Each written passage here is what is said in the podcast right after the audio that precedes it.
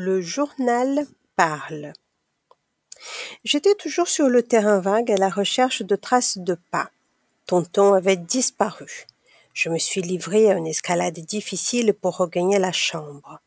Tonton était étalé sur le lit en train de lire la page sportive d'un quotidien de Ginette. C'est un vieux journal que j'ai déniché dans la poubelle, a-t-il grommelé. Monaco venait juste de gagner contre le PSG. Tu parles d'une tuile. Je me suis approché de Tonton et j'ai lu par-dessus son épaule.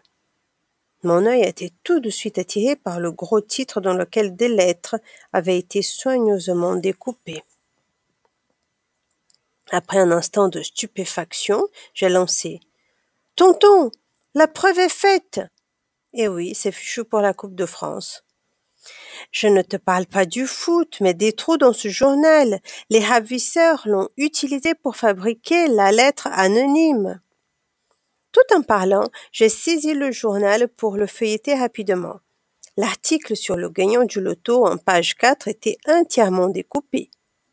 Bizarre. C'est incroyable, s'est exclamé Robert. Je ne l'avais même pas remarqué. Voilà ce qui arrive quand un détective s'intéresse trop au football. Il néglige des indices.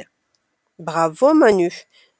Mais je t'en prie, n'en parle pas trop autour de toi, ça me ferait du tort dans la profession. À cet instant, le téléphone s'est mis à sonner. Robert a eu si peur qu'il m'a sauté dans les bras. Comme il pèse presque 100 kilos, nous nous sommes écroulés par terre. C'est difficile d'aider un tonton détective surmené. Le téléphone continuait de sonner. Robert s'est ressaisi.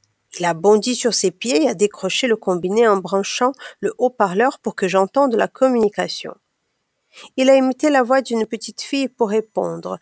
Allô, oui? Il a posé sa paume sur le micro et m'a soufflé d'un air entendu.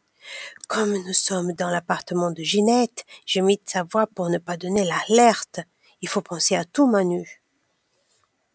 Vous avez trouvé le panier? a demandé une voix étouffée. Quel panier? a répliqué Robert sur un ton aigu. Si c'est pour une publicité, je vous préviens que je n'ai pas que ça à faire.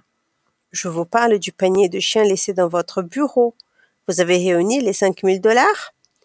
Euh, vous savez, je suis au chômage et ma santé n'est pas très bonne avec la pollution et tout ça. Alors, cinq mille dollars, euh, vous pensez que je ne les ai pas sous le coude? Ne prenez pas cette voix idiote, Robert. Nous vous avions demandé d'attendre la suite de nos instructions, et bien les voici. Si vous voulez retrouver Ginette vivante, vous avez intérêt à remonter dard dans le bazar qui vous sert de bureau. Mettez les cinq mille dollars dans le panier, puis déposez-le dans la cabine téléphonique qui se trouve à l'angle de la rue Saint Sherlock et du boulevard Colombo. Vous avez une heure. Compris? Euh, Robert m'adressait des tas de signes incompréhensibles. Ce devait être des appels de détresse. Il fallait que je vienne à son secours. Je lui ai soufflé. Dis à ce monstrueux ravisseur que tu n'as pas les cinq mille dollars. Je n'ai pas les cinq mille dollars, monsieur le monstrueux ravisseur. Et prévenez Jeannette que ce n'est pas grave pour le ménage de ce matin. Je m'en occuperai moi-même. Nous savons que vous avez touché 5 000 dollars lors de votre précédente affaire. Cette américaine dont vous avez retrouvé le chien vous a bien payé un dollar, non? J'ai chuchoté encore. Demande-lui des garanties, tonton. Nous devons être certains que Ginette est toujours vivante. Je ne suis pas obligé de croire que ma pauvre Ginette est en votre possession, euh, monsieur le monstrueux ravisseur. Il me faudrait une preuve, sinon je ne verse pas de rançon. Envoyez-moi une main, un œil ou un pied, n'importe quoi, euh, je ne suis pas difficile. Silence à l'autre bout du fil. Enfin la voix a répondu. Je vais vous passer votre femme de ménage. Dix secondes, pas plus. Après un cliquetis, une voix fluette a demandé. Allô, monsieur Robert? Comment ça va, Ginette? Ils m'ont ligoté, c'est affreux. Sauvez-moi, monsieur Robert. Vous êtes si fort, si courageux, si intelligent. Payez la rançon, je vous rembourserai en travaillant pour vous gratuitement. Brave Ginette. Courage. Il ne faut pas désespérer. Je vais. Robert n'a pas achevé sa phrase. On avait raccroché. Nous avons regagné en hâte le bureau de Robert. Ça me fait mal au cœur de donner mes cinq mille dollars, a-t-il grommelé en farfouillant dans son congélateur. Pour une fois que j'ai réussissais une affaire avec une riche cliente, voilà que je me fais souffler mes honoraires. Une vie humaine n'a pas de prix, tonton. Pourquoi cherches-tu là-dedans? On n'a pas le temps de manger. J'ai déguisé mon coffre-fort en congélateur. Ah, voilà!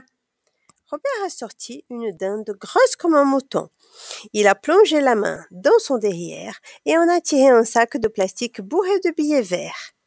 Une dinde farcie de dollars. Seul Robert pouvait imaginer une cachette aussi insoupçonnable. Nous avons regagné son bureau. J'ai soulevé le coussin du panier et Robert a tapissé le fond avec ses liasses de billets. Je n'osais pas le lui avouer, mais cela me peinait aussi qu'il se fasse voler tout ce bon argent gagné à la sueur de son front. J'ai eu une nouvelle idée. Écoute, tonton, on ne va pas céder aussi facilement. Les ravisseurs pourraient s'emparer de cette fortune et ne pas nous rendre Ginette. On va leur tendre un piège. Robert m'a regardé avec espoir. Je lui ai désigné une pile de papier qui encombrait une table. C'est ma collection du journal L'équipe, s'est-il rengorgé. On va découper des liasses de papier journal juste au format d'un billet, les assembler, et le tour sera joué. Mais les ravisseurs s'en rendront compte tout de suite. Ma collection ne vaut quand même pas cinq mille dollars. J'ai soupiré. Tonton Robert avait bien raison de me demander des explications.